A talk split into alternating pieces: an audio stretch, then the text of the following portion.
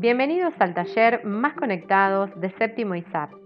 Mi nombre es Gabriela y hoy te voy a contar un cuento del libro Calentamiento Global de Fabricio Ilieri. En Calentamiento Global, Ilieri hace suyo el tema del cuidado ambiental y a través de sus 11 cuentos nos muestra con un lenguaje ácido y provocador la injerencia del capitalismo en la toma de decisiones y en las relaciones de los seres humanos. ¿Están listos para escuchar?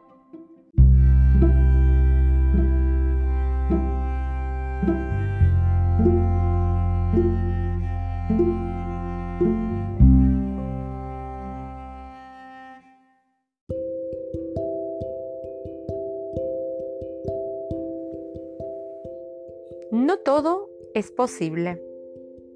¿Cuántas nubes cubren un cielo?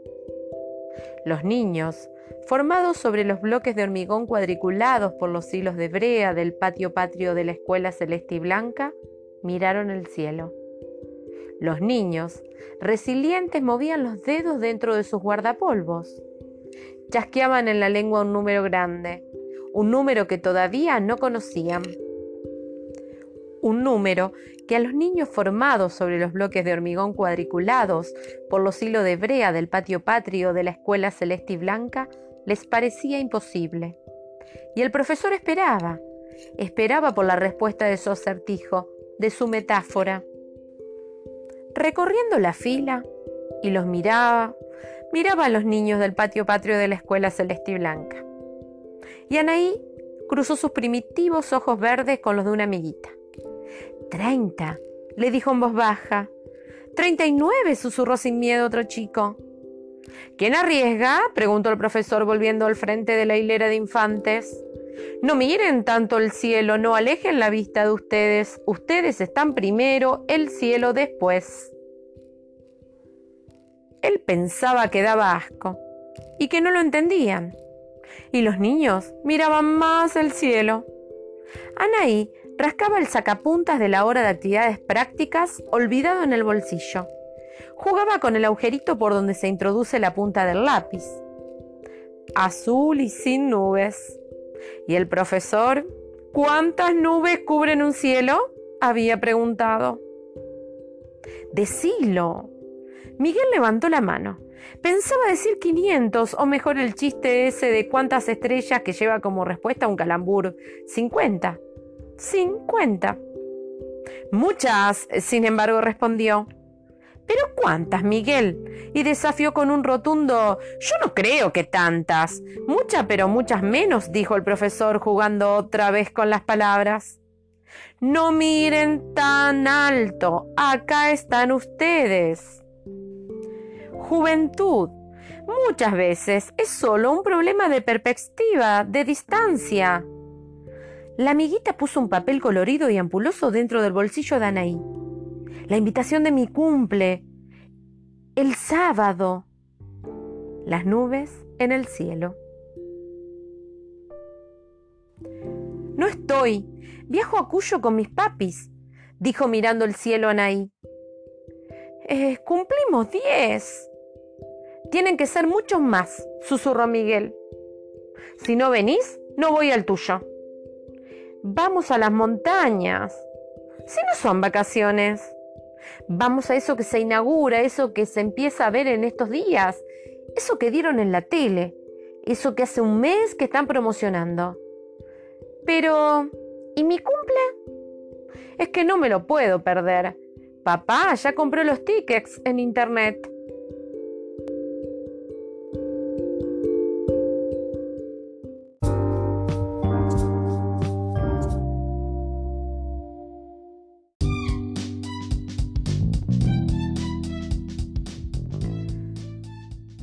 No se trata de dividir al mundo, a las personas en malas o buenas.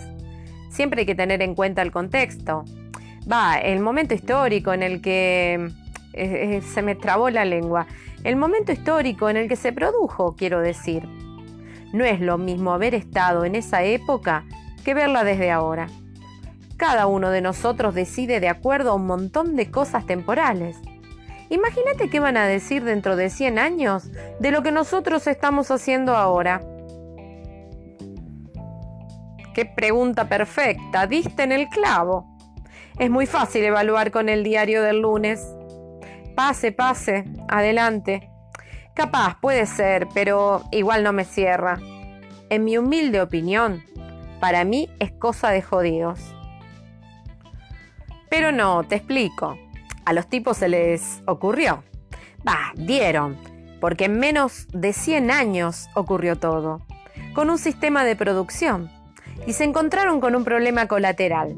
La velocidad de producción es de naturaleza muy distinta a la velocidad de consumo. ¿La vas cazando? Es decir, tenían la capacidad de tirar muchísimos más productos de los que se podían consumir. Adelante, pasen, pasen, adelante. ¿Y cómo lo resolvieron? Se vieron obligados a forzar a la gente a volver a comprar. Y las opciones eran o por las buenas o por las malas. Va, o entre comillas, vos optás por querer un nuevo producto o directamente te sentencio a que vuelvas a comprar lo que ya tenés. Y entonces me estás dando la razón. Hay tipos que son muy jodidos y lo planearon todo. Pero no, va, ¿qué pasa? Para ese entonces todas las cosas eran nuevas y por lo tanto existían las mejoras. Entonces, dada una mejora de una mercadería, yo la podía publicitar y generar en vos el deseo de tenerla. Si había dinero o un buen mecanismo de crédito, vos la comprabas y el círculo seguía girando. Ahora, con eso no alcanza. Pasen, pasen adelante. O sea, lo que te decía, no solo jodidos, sino son re jodidos.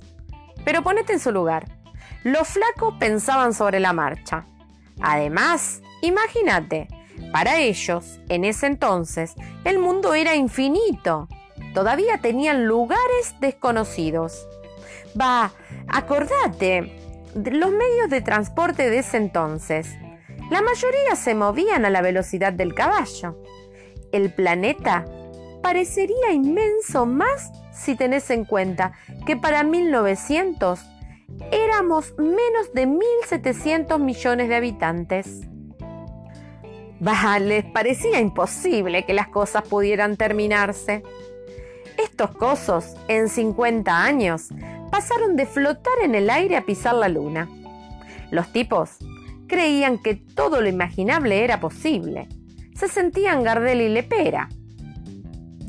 No me hagas hablar de la luna. Otra conspiración debe ser esa. Pasen, pasen, adelante.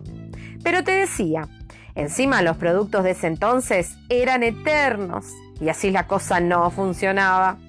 Tuvieron que empezar a hacer que se rompan, que se descompongan, que dejen de funcionar, que no sea posible una reparación.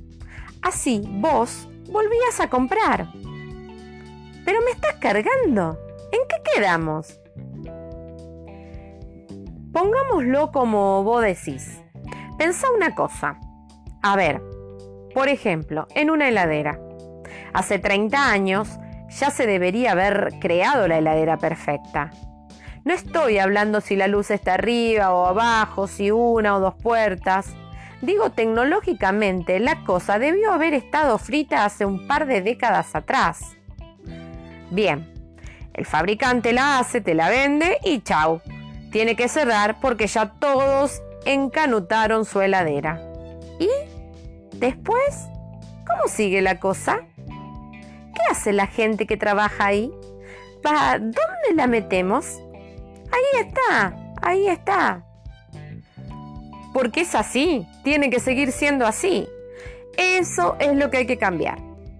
Ah, claro, es muy fácil para vos. Pase, pase, adelante. Adelante, adelante. No, los tipos tenían que seguir fabricando y vendiendo y ahí sí te doy un milímetro de razón. Va, te digo que nació un primer problema de este lío, la generación de la segunda basura. Si la cosa te la vendían y después vos, porque entre comillas querías o porque la cosa espichaba, ahí quedaba un residuo que no se sabe qué hacer. ¿Y vos querés que me coma el cuentito del único problema? Otro problema podría ser que al tener todas nuestras necesidades en el mercadito, el mercadito para darte las cosas necesita algo que la naturaleza no necesita, el envase. Eh, bueno, viejo, pero ¿en qué quedamos? ¿A la final tengo o no tengo razón? Hay gente jodida. Y a esos, quieras o no, hay que llamarlos por lo que son. Pará, pará, pará que te explico. ¿Cómo me dice? Ah, sí, sí, es por allá. Pase, pase, adelante.